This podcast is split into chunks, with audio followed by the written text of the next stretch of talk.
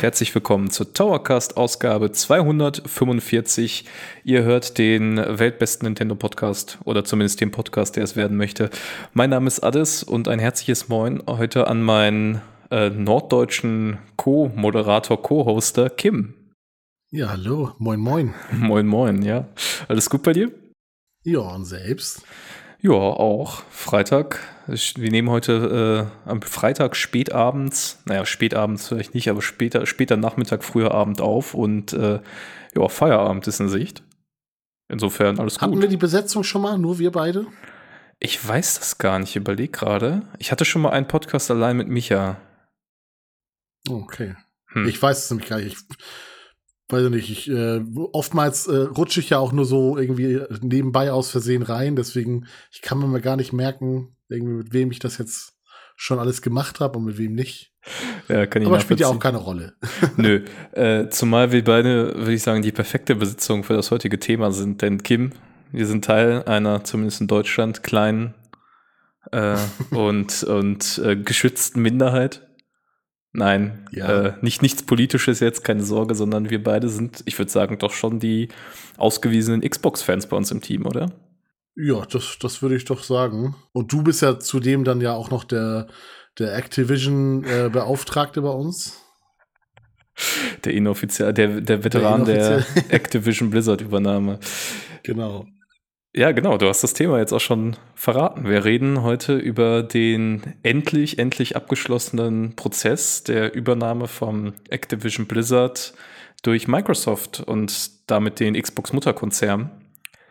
Ja, ein Thema, das uns wirklich sehr lange beschäftigt hat. Ich habe äh, in Vorbereitung heute, äh, zur Aufnahme heute nochmal die zwei Eckdaten rausgesucht. Unsere allererste Newsmeldung, das war am Tag der Übernahme selber war vom 18.01.2022. Äh, war das die heißt, auch von dir? Nee, die war tatsächlich nicht von mir. Das ist eine der wenigen News zu diesem Thema, die nicht von mir stammen. Äh, Spaß beiseite. Aber da ist die Meldung das erste Mal, ich glaube, Jason Schreier hatte es irgendwie so exklusiv für Bloomberg, äh, für Bloomberg irgendwie so ein paar Minuten. Dann danach war es natürlich in die Welt, dass Berichte aufkamen, Microsoft will Activision Blizzard kaufen. Und das fand jetzt sein Ende am 13.10., Freitag der 13., lustigerweise, 2023. Also knapp 20 Monate, fast zwei Jahre später, gibt es grünes Licht von der britischen Aufsichtsbehörde CMA. Das war die letzte Aufsichtsbehörde, die den Deal blockiert hat. Die haben grünes Licht gegeben und ein paar Stunden später hat Microsoft mit einem Trailer äh, auf dem Xbox-Kanal äh, quasi zu Activision Blizzard und King, das vergisst man da oft, wenn wir darüber reden, das ist die Mobile-Sparte, so ein Trailer veröffentlicht ähm, unter dem Schlagwort Herzlich willkommen in der Xbox-Familie. Ja, und seitdem ist es rechtskräftig. Ich weiß gar nicht, wie wir da jetzt einsteigen wollen, aber für mich ist das immer noch so ein bisschen, ja, fast schon surreal, weil ich kann mich daran erinnern, dass ich als erstes Mal das davon dieser Nachricht gehört habe, dass ich, also man kriegt ja oft irgendwie in, in seinem Gamer-Leben von irgendwelchen Übernahmen mit und das ist auch irgendwie nichts, was einen dann überrascht. Da denkt man halt so, oh, cool oder oh, ne, irgendwie man hat eine Meinung dazu. Aber ich weiß, dass ich da damals auf der Couch gesessen habe und gedacht, nicht im Ernst. So, die hauen da wirklich so viel Kohle raus und holen so einen riesen Publisher.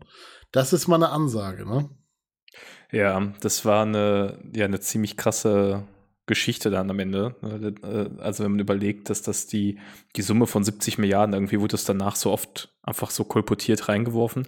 Aber es ist ja schon eine horrende Summe und auch bis dahin und bis heute logischerweise die größte Summe, die jemals jemand für eine Übernahme in der Videospielindustrie bezahlt hat. Also das war definitiv eine Ansage. Und, und ich kann mich noch daran erinnern, dass damals bei der Übernahme von Minecraft ähm, über Microsoft ein bisschen gelästert wurde, dass sie so viel Geld ausgegeben haben für Minecraft. Und ich weiß gar nicht, wie viel war das noch? Drei Milliarden? Vier mm. Milliarden? Ja, Irgendwie glaub, in dieser Größenordnung. Und jetzt hauen sie halt einfach mal was in dieser Größenordnung raus. Das ist halt so, ja, okay. Wir haben auf jeden Fall ein neues Zeitalter erreicht. Definitiv. Und ich meine, davor, wenn man sich die Summe anguckt, denkt man sich ja, ja, Activision, äh, jetzt sage ich schon wieder Activision, äh, Bethesda war ja ein Schnapper. Für, für Zenimax haben sie ja knapp 7 Milliarden, glaube ich, auf den Tisch gelegt. Also, ähm, ja, das das war ziemlich krass. Also ich war auch schockiert irgendwie. Und gleichzeitig, als ich die Meldung das erste Mal hörte, dachte ich mir, ist total logisch. Weil äh, was jetzt durch diesen ganzen Rechtsstreit und so drumherum ähm, total in Vergessenheit geraten ist, ist ja, dass Activision damals in einer ziemlich großen Krise war, 2022. Ähm, die ja auch rechtlich ziemlich viele Dimensionen hatte. Also es gab ja da wirklich Vorwürfe von Belästigung am Arbeitsplatz, äh, so toxische Kultur. Ähm, und irgendwie ich glaube, das wird man nach und nach noch äh, aufklären müssen, wie genau dieser Übernahmeprozess war. Aber ich bin mir sehr sicher, dass für Bobby Kotick und die Chefetage bei Activision auch irgendwie so ein Moment war, wo sie gedacht haben, okay, wir müssen jetzt raus. Wir wollen jetzt abspringen, bevor irgendwie unklar ist, wie sich das weiterentwickelt und wer kann uns kaufen. Und es gibt nur ein einziges Unternehmen, das in der Videospielbranche tätig ist und diese Summen auf den Tisch legen kann und das ist eben Microsoft. Ja, ja, vor allem irgendwie Activision fand ich, hatte schon, also ich will jetzt nicht sagen schlechten Ruf, aber jetzt ne, hat irgendwie in der Vergangenheit schon öfter mal irgendwie nicht die besten News vorangebracht. Und Blizzard stand ja, also ganz lange Zeit ja für so den, ich sag mal, den goldenen Ritter am Gaming-Himmel, so äh, dieses, äh, ich erinnere mich so an Zeiten von It's Done When It's Done, ähm, wo irgendwie Blizzard als der, wie gesagt, der goldene Ritter dastand im Vergleich zu den anderen äh, Videospielentwicklern, die ihre Spiele verfrüht irgendwie rauswerfen, ähm, standen sie für Qualität und das muss man so ehrlich sagen, ist ja heute auch nicht mehr so. Das nicht erst seit diesem äh, Sexismus-Skandal, sondern schon vorher wurden sich ja ähm, ja einige äh, ja problematische ähm, ja, Dinge geleistet, die man eigentlich ausbügeln muss. Und ich glaube, in dieser gesamten Summe, ähm, was sich Activision und Blizzard halt geleistet haben, ja, es ist, es ist halt schwierig geworden, ne? Und mhm. ja, wie du halt sagst, wer soll, wer soll da irgendwie aufkaufen? Könnte halt sonst irgendwie vielleicht nur noch irgendwas sein, ähm, also vergleichbare Unternehmen, Amazon, äh, Apple vielleicht, aber da weiß man ja auch nicht, wie sind überhaupt die Ambitionen, so. Ja, und ganz genau. Deswegen glaube ich, dass Microsoft da in dem Fall halt äh, schon auch der geeignetste Part, pa äh, Partner ist, weil sie ja auch offensichtlich immer noch nach Vergrößerung gesucht haben und ähm, gerade ja auch eh aus einer Schwächeperiode kam, aber da kommen wir vielleicht gleich noch mal zu. Und deswegen ist es auf jeden Fall ein sinniger Kauf. Über King haben wir jetzt noch gar nicht gesprochen, so, wo, wo ja eigentlich äh, oftmals von Phil Spencer, dem Xbox-Chef, ja betont wurde, dass es ja vor allem um King geht, was halt der ähm, die Gaming-Bubble, glaube ich, immer gar nicht so verstehen kann. Mhm. Weil man halt zuerst halt Call of Duty und Diablo und sowas sieht und da steckt aber vergleichsweise ja wenig Geld drin. Und ja, wird spannend zu sehen, was da auf jeden Fall rumkommt. Ja, total. Ne? Und vielleicht nochmal darauf anzuspringen, was du gerade meintest mit den, den alternativen Angeboten. Also realistischerweise gab es da ja auch einfach nicht viel. Ne? Ich glaube, so ähm, die Worst-Case-Szenarien wären halt wirklich Amazon und Tencent gewesen. Amazon ja. streckt da ja immer so die Fühler aus und Tencent ist ja schon sehr, sehr aktiv. Und das waren beides, sind beides Firmen, die ich aus unterschiedlichen Gründen sehr wenig Vertrauen habe.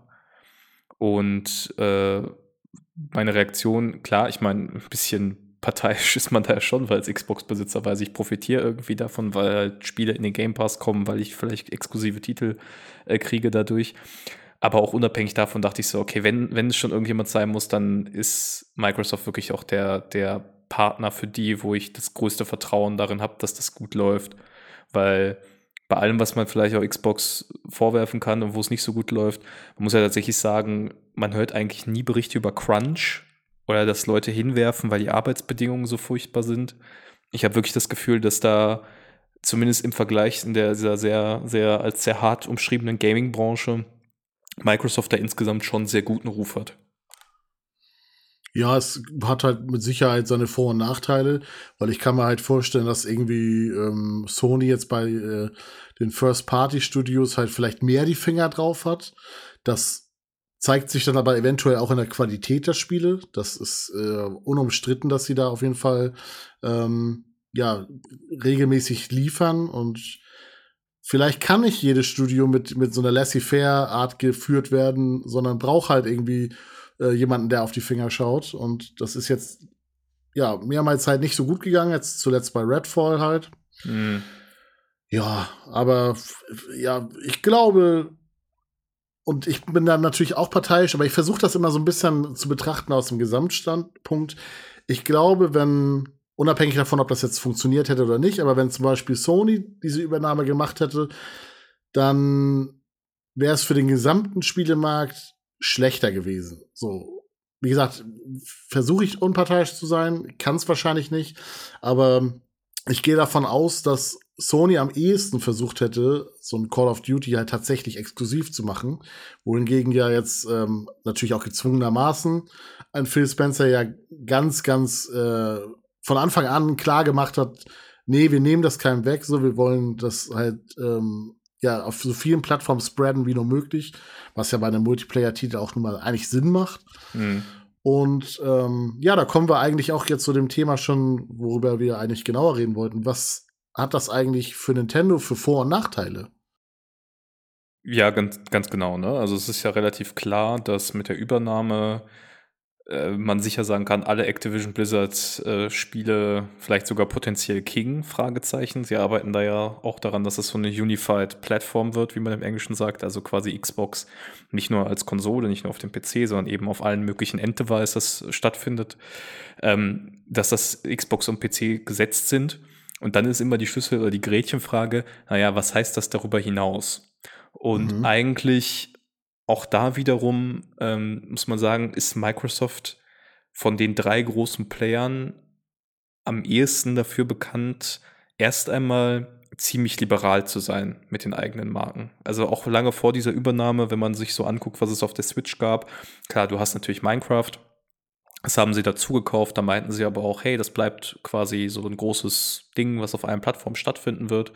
Äh, aber auch solche Titel wie äh, Cuphead oder, oder Ori, die beiden Ori-Spiele. Also Ori ist eine Marke, die Xbox gehört. Ähm, die haben sie dann ja auf die Switch gebracht und auch Entwickler dabei unterstützt, das auf die Switch zu bringen. Also da hat Nintendo sich immer, ich komme mal bei der Indie World oder so, so explizit bedankt, so nach dem Motto, ja, dank unseren Freunden bei Microsoft funktioniert das jetzt, dass wir die Spiele auch hier veröffentlichen können. Also sie sind da erstmal grundsätzlich offener, würde ich sagen, oder? Ja, fairerweise muss man natürlich sagen, das sind jetzt auch nicht die Blockbuster-Titel wie so ein Last of Us oder sowas, ne? Das stimmt natürlich. Ähm, weil, wenn man jetzt mal guckt, ein Starfield ist halt auch nicht auf der PlayStation rausgekommen. Allerdings ähm, muss man halt Microsoft durch, die, durch den PC-Background einfach zugutehalten, dass zumindest alles für einen PC erscheint. Und wo das irgendwie vor zehn Jahren, also das wurde mir immer vorgehalten, wenn ich gesagt habe, aber das gibt doch hier das und das Spiel, das ist doch voll cool. Ja, aber es gibt es doch auch für einen PC. Hm. Das finde ich ist kein Nachteil, sondern halt eher ein Vorteil. Erstmal, weil die Spielerbasis einfach größer ist, gerade bei Multiplayer-Titeln, weil sie eigentlich alle zusammen funktionieren. Und ich habe durchaus auch schon mal diese Funktion, diese Play Anywhere-Funktion genutzt und halt einfach am PC gespielt und an Xbox einfach nahtlos weitergemacht. Und das funktioniert hervorragend und ich mag es super gerne. Und durch diese PC-Verfügbarkeit, ja, ist einfach ja schon die, die Basis eine ganz andere. Klar, irgendwie Sony bringt jetzt auch immer mehr auf dem PC raus und ähm, das ist auch eine, eine gute Sache, wie ich finde. Wir, werden sie aber mit Sicherheit auch ein bisschen zu gezwungen sein. Das machen sie nicht, weil sie Samariter sind. Ähm, aber den Weg, den Microsoft quasi damit einsteckt, dass es von vornherein auch auf dem PC kommt, das ist meiner Meinung nach eine super Sache. Und ähm, ja, PC ist ja nun mal sogar eigentlich insgesamt die offenste Plattform, deswegen, also offener geht ja gar nicht. Ja, und man muss ja dazu auch sagen, ähm, was man da, ich meine, ich mache das auch in meinen News, aber wir reden immer von dem PC. Aber natürlich reden wir über Windows-PC. Ne? Mhm. Also das ist, das ist ein Service mit Play Anywhere und den Spielen, die bieten sie an für ihr eigenes Betriebssystem. Aber äh, ich nehme hier gerade an einem, an einem MacBook auf. Äh, es gibt Leute, die haben Linux-Rechner und so. Ist, ist natürlich in reinen Zahlen weniger. Aber natürlich bleibst du quasi im Microsoft-Ökosystem. Und äh, ich fand das krass, auf der Gamescom war das auch so, dass sie zum Beispiel äh, die Starfield-Werbung oder Starfield haben sie ganz aggressiv in Kombination mit dem PC Game Pass beworben. Also gerade auch in der Computernation Deutschland natürlich ein smarter Move irgendwie. Aber da merkt man eben auch das Verkaufen von Konsolen, von, von klassischer Hardware in dem Sinne und auch von bestimmtem geringem Umfang auch von Retail-Spielen so. Das, das nimmt für Microsoft einfach eine immer kleinere Priorität so in der Gesamtplanung ein. Sondern die wollen halt wirklich dieses allumfassende Ökosystem bieten. Hey, egal auf welchem Device du unterwegs bist, äh, du kannst hier unsere Spiele genießen. Deswegen verstehe ich auch total, also bei PlayStation hörst du ja die ganze Zeit, dass es irgendwie so eine PS5 Pro geben soll. Und Microsoft plant ja offensichtlich nicht in die Richtung. Und ich habe mich die ganze Zeit gefragt, warum. Aber klar, es ergibt ja Sinn. Wenn alle deine Spiele auf dem PC sind, dann hast du für die Enthusiasten, die super viel Geld ausgeben wollen, immer die Möglichkeit zu sagen, Junge, kauf den PC. Da kriegst du 4K, 120 Frames, äh, wenn du bereit bist, dann auch das entsprechende Geld hinzulegen. Ne? Ja, ja, und vor allem, äh, ich bin ja grundsätzlich ein Fan davon, wenn ein, ein Konsolenhersteller oder ein Publisher äh, nicht einfach nur einen Weg kopiert und letztendlich hat Microsoft halt ganz lange ja einfach äh, versucht, ja, ich sag mal, äh, Sony zu kopieren, weil äh, Nintendo ging schon jetzt längere Zeit immer so seinen eigenen Weg und hat ähm, das ein bisschen anders gemacht als die anderen. Aber letztendlich Xbox und PlayStation stehen ja immer so gleichberechtigt nebeneinander. Mhm. Aber Xbox ist dann halt der sich schlechter verkaufende Bruder. Und warum sollte ich dann eine Xbox nehmen und so? Ne, das ist ja, ähm, ja die ewige Diskussion. Und deswegen finde ich das eigentlich smart und denke ich auch, deswegen ist das der richtige Weg, äh, ja, letztendlich seine eigene Nische zu finden. Und die Nintendo-Nische ist natürlich durch, so. Man will aber trotzdem irgendwie im Hardware, äh, im Hardware-Himmel mitspielen und bei den großen äh, Titeln mitspielen. Und ähm, dass man sich dann so mit dem PC anbandelt und da so versucht, dieses Ökosystem und dann auch mit diesem Cloud-Einschlag noch so ein bisschen versucht, das alles irgendwie zu verbinden. Das ist, glaube ich, glaube ich, der richtige Weg zumindest. Wird sich zeigen nachher, aber ich glaube, das ist besser, als einfach nur den Weg jetzt von Sony zu kopieren und zu versuchen, irgendwie Blockbuster äh, Action-Adventures rauszudroppen und äh, ja, Sony damit nachzumachen. Wozu? Mhm. Das, dann kaufe ich mir eine PlayStation 5. So. Ja, also ich meine, das ist auch ein bisschen, ähm, du hast es ja schon auch angedeutet, diese, diese Strategie ist ja auch aus einer gewissen Position der Schwäche herausgekommen. Genau. Also nicht einer, nicht einer wirtschaftlichen Schwäche, sondern einfach so einer Markenschwäche. Äh, wenn du so überlegst, in der Xbox 360 war, würde ich, also ich würde sagen, in der Xbox 360-Generation und der PS3-Generation war Microsoft vorne. Vielleicht nicht in absoluten Zahlen, aber so im Mindshare und äh, ja. auf welchen Plattformen hast du die beste, bessere Erfahrung, wo hast du die besseren Exclusives da hatte Microsoft wirklich einen, einen, großen Vorsprung. Wenn du auch überlegst, dass sowas wie ein Mass Effect, das vergisst man heute. Mass Effect war ein Exclusive am Anfang für die Xbox 360. Es gab äh, japanische Exklusivspiele wie Lost Odyssey und so. Also da haben sie richtig viel reingebuttert. Dann hast du so gemerkt, okay, sie, sie ruhen sich da ein bisschen drauf aus in Kombination mit äh, irgendwie dieser Denke von Don Metric, kein Mensch will mehr eine Spielekonsole kaufen, die Leute wollen Entertainment, das heißt, wir haben jetzt irgendwelche Deals für Fernsehen und sowas eingepreist und die dumme Kinect, die kein Mensch haben wollte und, und, und. Und sie haben ja einfach in dieser Phase ihr First-Party-Line-Up so dermaßen kastriert. Also am Ende dieser ganzen Transformation hatten sie wirklich noch Halo als Marke, Forza, ja, und dann denkst du schon nach. Gears. Gears of War. Gears, genau, stimmt. Gears von, äh, von wie heißt das Studio jetzt gerade? The Coalition. Äh, Coalition, genau. Genau, also das waren so die drei Marken, die sie noch hatten. Also Halo, Forza, Gears. Aber das ist ja dieser ewige Kreislauf letztendlich. Ähm, dieser, ich nenne ihn immer so den, den, den Kreislauf der Arroganz.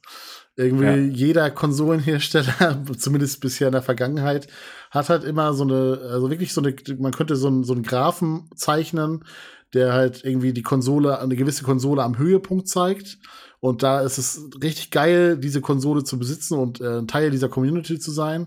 Und die und oftmals ist es dann die nächste Konsolengeneration, wo dann halt wirklich reingeschissen wird. So. Und die 360 war ja so stark, weil Sony gerade auf diesen Arroganzpfad war und mit der PS3 halt reingeschissen hat. Mhm. Und ja, darauf, darauf folgte halt dann die arrogante Xbox One. und da hat ähm, Microsoft dann reingeschissen. Und ich glaube, dass das war ja auch das, was Phil Spencer sagte, von wegen, die Leute haben sich jetzt halt ihre äh, digitale Bibliothek aufgebaut in dieser Generation. Deswegen war das eine ähm, Generation, die gefährlich war, ähm, die zu verlieren. Mhm. Und da muss man halt jetzt sehen, dass man das Beste halt draus macht, ne? Absolut. Und äh, ich finde, man merkt auch bis, also diese, ich finde schon, dass Sony gerade wieder auf einer Arroganzwelle ist. Es fällt die nicht so richtig auf die Füße. Aber äh, sorry, allein wenn du dir die Hardware anguckst, also ich, ich hatte ja dann hier ja auch mal kurzfristig eine PlayStation 5 stehen, um Final Fantasy 16 zu spielen. Und ich komme einfach im direkten Vergleich nicht darauf klar, was für ein besseres Stück Hardware die Xbox Series X wirklich ist. Also wie viel hochwertiger die aussieht, wie viel kleiner die ist, wie viel leiser die war und, und, und. Also das, das meine ich mit, sie haben eigentlich wirklich, nachdem sie auf die Schnauze gefallen sind, habe ich auch wirklich das Gefühl, aufrichtig versucht, ey, wir haben ein geiles Produkt und das wollen wir auch wieder an die Leute bringen. Ja. Aber man hat auch wieder gemerkt, das alte Problem, die Hardware kann noch so geil sein. Geile Hardware wollen die Leute nicht haben, sondern sie wollen Spiele haben. Und da war dann Richtig. immer die Frage, welche Exclusives hat Xbox denn? Was könnt ihr oh, mir denn keine. anbieten? Ich habe ja alles auf dem PC. Genau, entweder sie haben gar keine und selbst wenn du den PC-Faktor mal nicht mitnimmst, war es halt Halo, Forza, Gears. Und dann hast du gemerkt, sie haben danach so, ich würde mal sagen, so ab 2017 ungefähr, ne, hat es angefangen, 2018, haben sie wirklich strategisch eingekauft. Sie haben sich gefragt, was brauchen wir? Wir brauchen ein Rollenspiel. Da haben sie erstmal Obsidian gekauft. Die, die Macher von äh, Fallout New Vegas und äh, Pillars of Eternity und solchen Sachen. Ähm, dann haben sie Double Fine gekauft, Psychonauts. Mit, mit Tim Schäfer an der Spitze. Also auch ein großes Ding. Also erstmal so kleinere Studio-Akquisitionen. Und dann haben sie ja den ersten richtigen Schlag gelandet mit Bethesda. Also eigentlich dem Rollenspiel-Schwergewicht in, in den westlichen Gefilden ohnehin äh, so schlechthin. Das war so Phase 1, sag ich mal. Und dann war einfach Activision wahrscheinlich so eine Kombination aus, was fehlt uns noch und eine Chance ergreifen, die sich geboten hat. Und dadurch haben sie ja wirklich sich ein, jetzt ein richtig, richtig dickes Portfolio an Spielen und Marken gesichert. Vielleicht können wir da ja erstmal so ein bisschen drüber reden. Was verbindest du denn, wenn du an Activision und Blizzard denkst? Was sind so die Marken, die dir sofort einfallen? Also Blizzard ist für mich halt eine PC-Marke. So, da bin ich einfach am PC mit aufgewachsen, mit äh, natürlich mit World of Warcraft, mit Warcraft an sich, StarCraft, Diablo. Das waren für mich so ja alles PC-Spiele, mit denen bin ich natürlich auch aufgewachsen. So, wenn ich mir die einzelnen Activision-Marken angucke, dann ist da tatsächlich viel PlayStation-Zeitgeist ja mit drin, weil sowas wie Spyro, Crash und sowas, das ist, das ist ja absurd, dass es jetzt bei Microsoft landet, weil hm. ich verbinde damit einfach die PS1. Ja, total. Und ja, Call of Duty habe ich auch durchaus immer gerne mal gespielt, aber ich bin da jetzt äh, ja nicht immer so am Zahn der Zeit und deswegen finde ich das an sich eigentlich ganz gut, weil ich mal wieder Bock drauf hätte. Aber ich bin immer nicht bereit, irgendwie da, weil die, die werden auch gefühlt nie günstiger. Und da bin ich nicht bereit, irgendwie äh, da jetzt viel Geld auszugeben, um mich beleidigen zu lassen. Aber wenn es im Game Pass landet, würde ich halt auf jeden Fall mal wieder reinschauen und ähm, das wird auf jeden Fall der Spielerbasis auch gut tun. Also nicht, dass es ein Call of Duty nötig hätte, aber mehr Spieler sind eigentlich immer gut.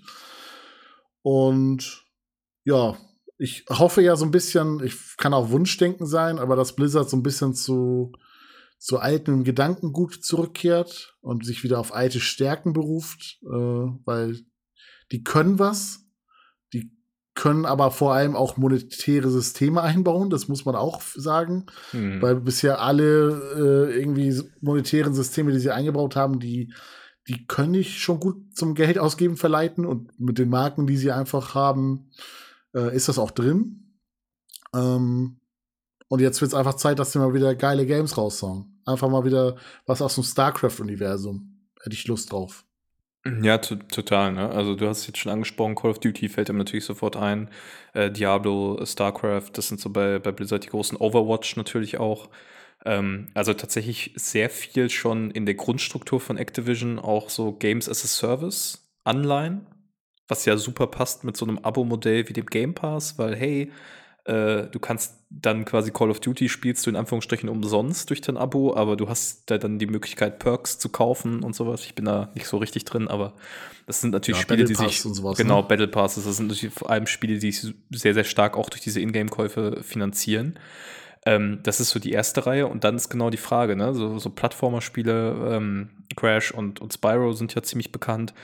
Äh, und dann geht es schon so weiter in eher so Kultklassiker, die schon teilweise vergessen sind. Ich weiß noch, erinnerst du dich noch an Singularity? Ja, auf jeden Fall. Das wollte ich auch gerade sagen. Man darf auch nicht vergessen, es wird halt immer über, den, über den gleichen Kram geredet. Ja. Aber Activision hat schon auch einiges im Pool, was einem jetzt vielleicht nicht sofort einfällt, aber woraus man auf jeden Fall auch was, also wenn man die Marken wiederbeleben möchte, dass man da auf jeden Fall was äh, Cooles draus machen kann.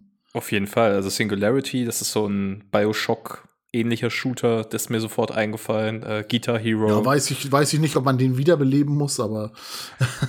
Fandst du, ich fand den gut damals. Also ja, zumindest die Grundidee. Vielleicht muss man es heute mal wieder spielen. Ist halt so ein, so ein 6 von 10, 7 von 10 Ding, ne? So, also ja. eher 6 von 10, aber. Also nicht, dass es schlecht ist, aber ja. Ja, müssen wir vielleicht nochmal, also vielleicht. Ich, ich bin aber großer ja. Fan von, von, von dem, oder nee, äh, von dem Entwicklerstudio Toys for Bob. Die oh ja die ähm, das aktuelle Crash Bandicoot entwickelt haben und sich auch ihres äh, äh, seinerzeit ähm, für die Skylanders-Spiele und so verantwortlich waren. Und damit haben sie auf jeden Fall bewiesen, also Plattformer können sie. Und ich finde halt, 3D-Plattformer sind immer noch so ein Ding, die sind oftmals nicht gut, wenn sie nicht von Nintendo kommen. Hm. Psychonauts war gut, aber sonst kann ich mich auch lange an nichts mehr erinnern und vielleicht Crash halt jetzt.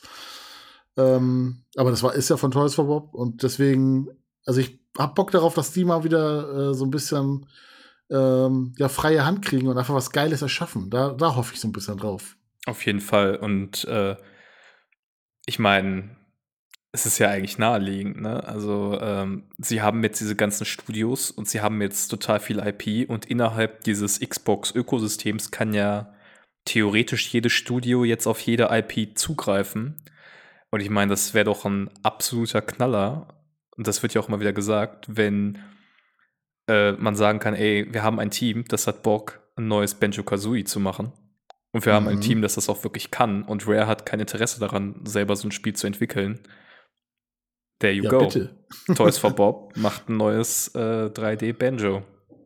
Das kann mir auch keiner erzählen, wenn, wenn die so eine Plattformer-Vergangenheit haben und gerne Plattformer entwickeln, dann haben sie mit Sicherheit auch eine Affinität zu Banjo Kazooie. Absolut, mit Sicherheit. Und das ist, ist, ja, ist ja quasi schon so, also das ist ja fast auf einer Stufe zu einem Mario, will ich jetzt nicht sagen, aber äh, das ist ja aus, aus der gleichen prägenden Ära und ich glaube, wenn man da so die Möglichkeit hat, ey, du darfst jetzt ein äh, Banjo Kazooie entwickeln, 3D, wie du Bock hast, oder von mir aus auch 2D, gibt's ja äh, wie Ukulele, der zweite Teil, der war ja auch 2D. Hm.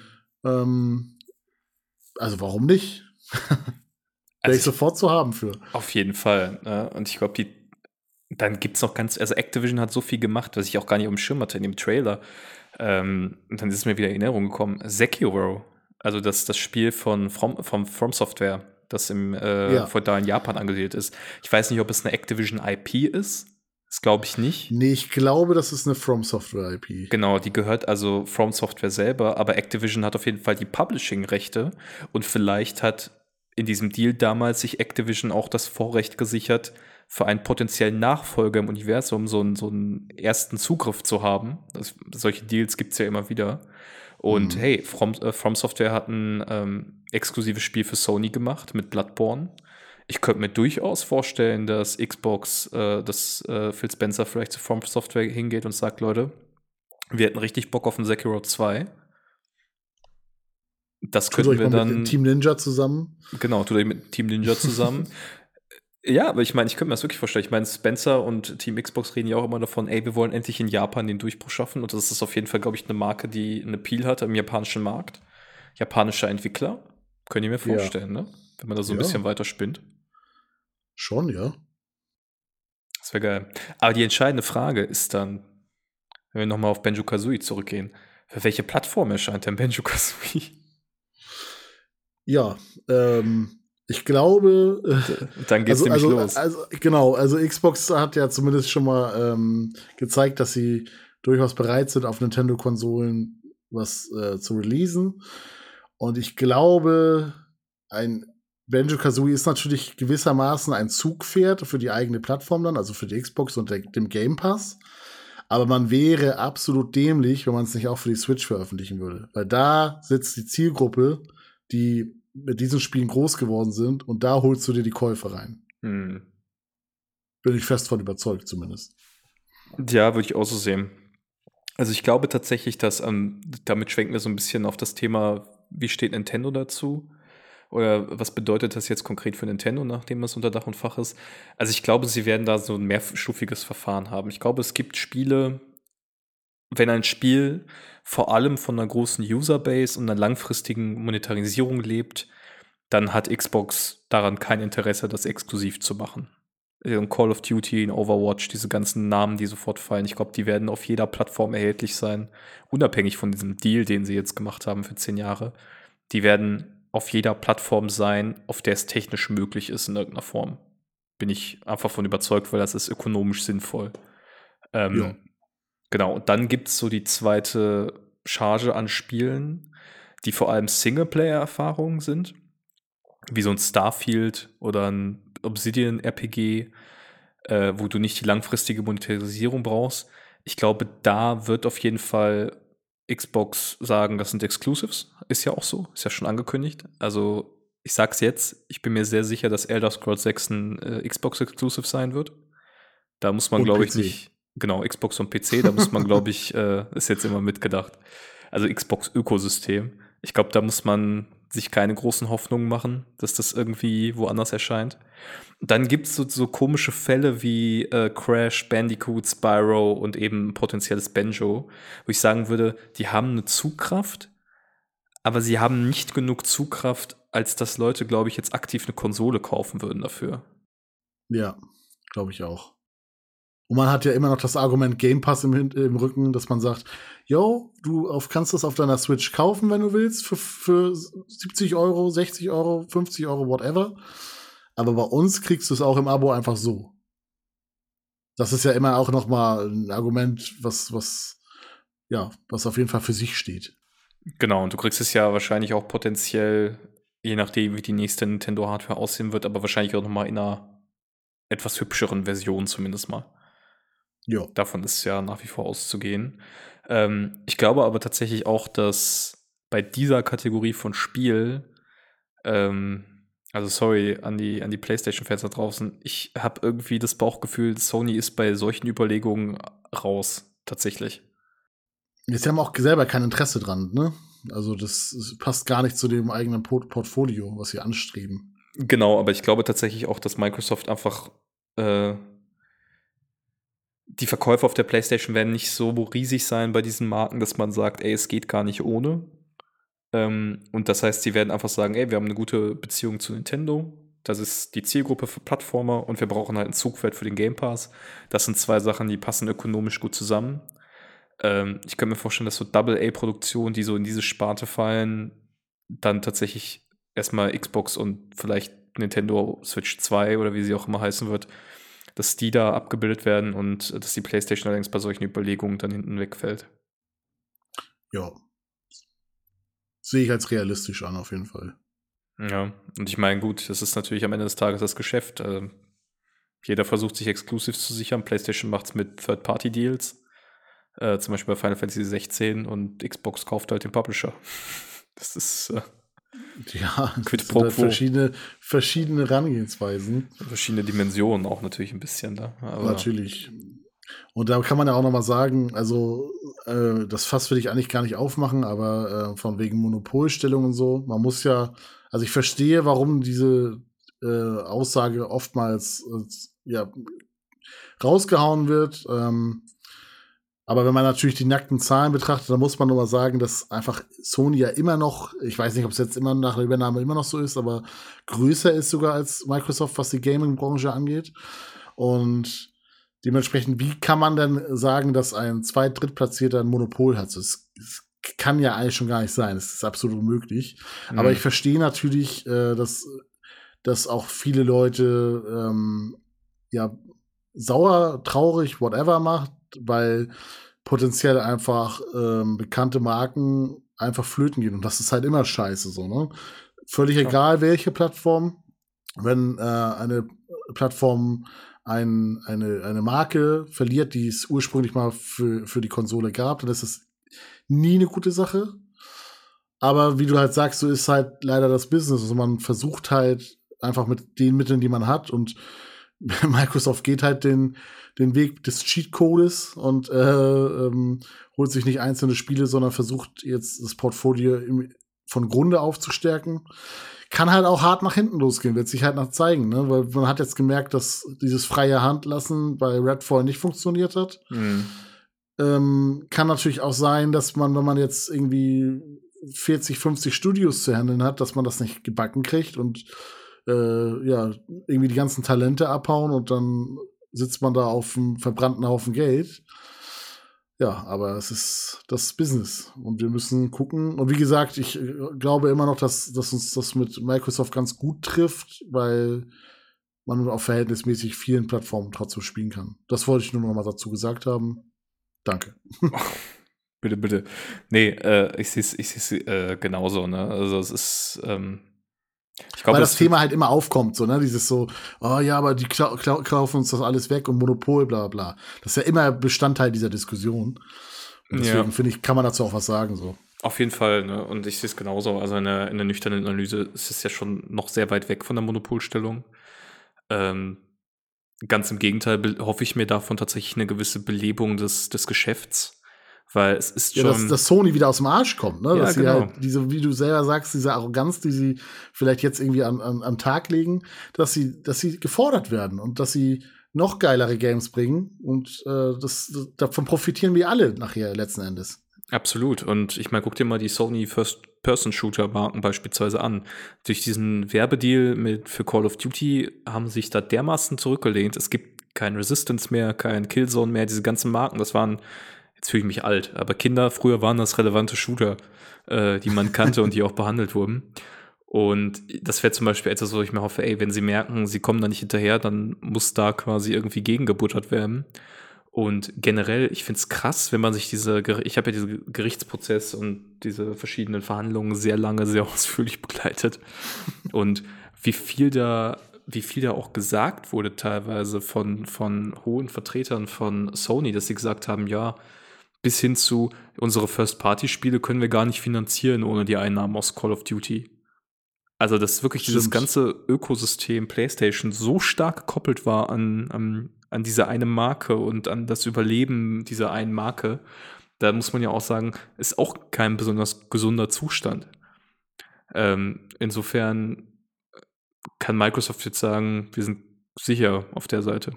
Ja, und vor allem, wenn, wenn Microsoft ernst macht und äh, diese, diese, diesen Zehn-Jahres-Stil äh, ernst machen würde und sagt, jo, ihr habt wirklich zehn Jahre nur noch Zeit und dann ist Feierabend, dann ist es ja wie so eine, ja, wie so, wie so eine Deadline für Sony, okay, wir müssen jetzt selber was reißen. Und das ist halt ein Punkt, der letztendlich ja für uns alle vielleicht geile Sony-Shooter liefern könnte weil sie versuchen ihr eigenes Ding, gerade wo sie ja jetzt diesen Games as a Service Fokus so ein bisschen fahren, vielleicht versuchen sie tatsächlich ihr eigenes Call of Duty zu machen und vielleicht wird es ja gut. So, davon profitieren wir dann alle.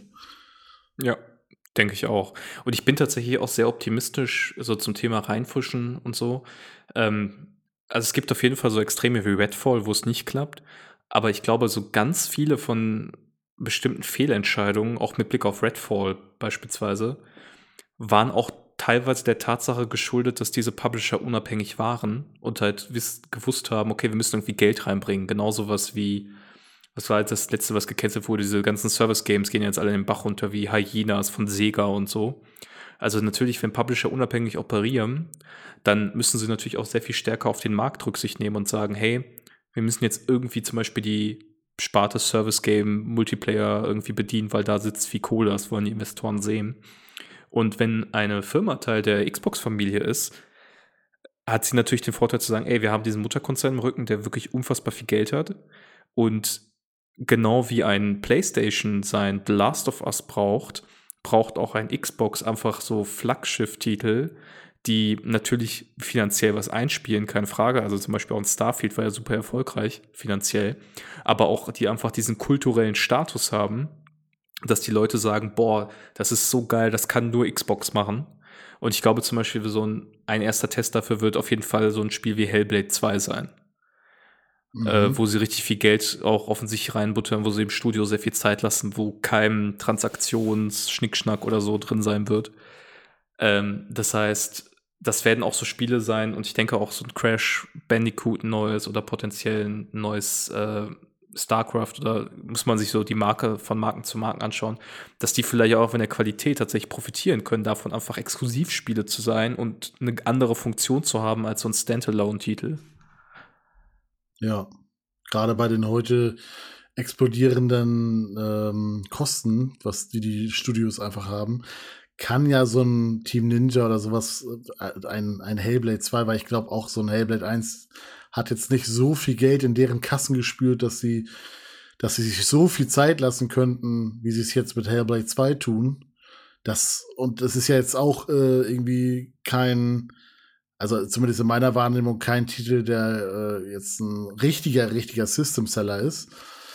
Ich glaube, da ließe sich Independent so nicht finanzieren.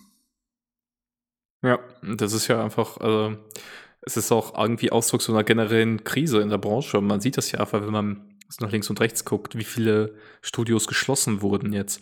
Also gerade bei Embracer, aber auch bei anderen, wo es einfach massive Entlassungen gegeben hat. Ich glaube, Epic hat irgendwie, wie viel, 800, 900 Leute entlassen, also fast, ich glaube, 15 Prozent der Belegschaft. Das sind richtig harte Einschnitte, die da teilweise unternommen werden. Und ja, also insofern für die Studios freut es mich erstmal in einem gewissen Umfang, wenn sie die Sicherheit haben, ey, wir können arbeiten und sind nicht diesem ökonomischen Druck ausgesetzt, irgendwie unabhängig sein zu müssen. Ja, absolut. Ja. Ja, ich überlege gerade, wir haben ja schon ein bisschen spekuliert, vielleicht so zum, zum Abschluss äh, oder Richtung Abschluss langsam gehend. Gibt es irgend so ein Spiel, das du dir wirklich wünschen würdest jetzt aus dieser Kooperation, was du dir vielleicht auch sehr gut auf der Switch vorstellen kannst? Boah. Hast du schon was? Weil sonst würde ich noch mal kurz überlegen. äh, ja, ich denke, eine Sache, die, auf die ich richtig Lust hätte, wäre tatsächlich mal so ein neues Spyro. Das mhm. wird ja schon seit Ewigkeiten gebunkelt und ich glaube, da wird auch was kommen.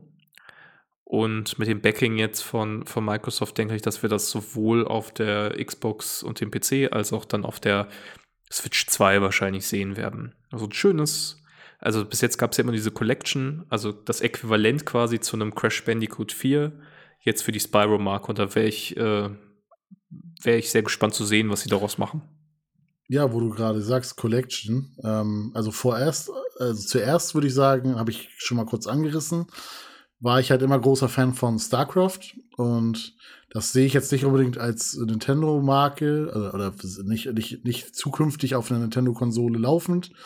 Ähm, das wird wahrscheinlich dann, wenn sowas passieren würde, Xbox und PC bleiben. Aber bin ich auch vollkommen cool mit. Ähm, völlig egal, ob Strategie oder äh, ob sie StarCraft Ghost irgendwie noch mal aus dem Friedhof ausgraben, ist mir völlig egal. Ich würde auf jeden Fall gerne was aus diesem Universum wieder haben. Und sonst hatten wir ja auch schon drüber gesprochen, Toys for Bob gibt ihnen einfach eine geile Marke, Benjo Kazooie.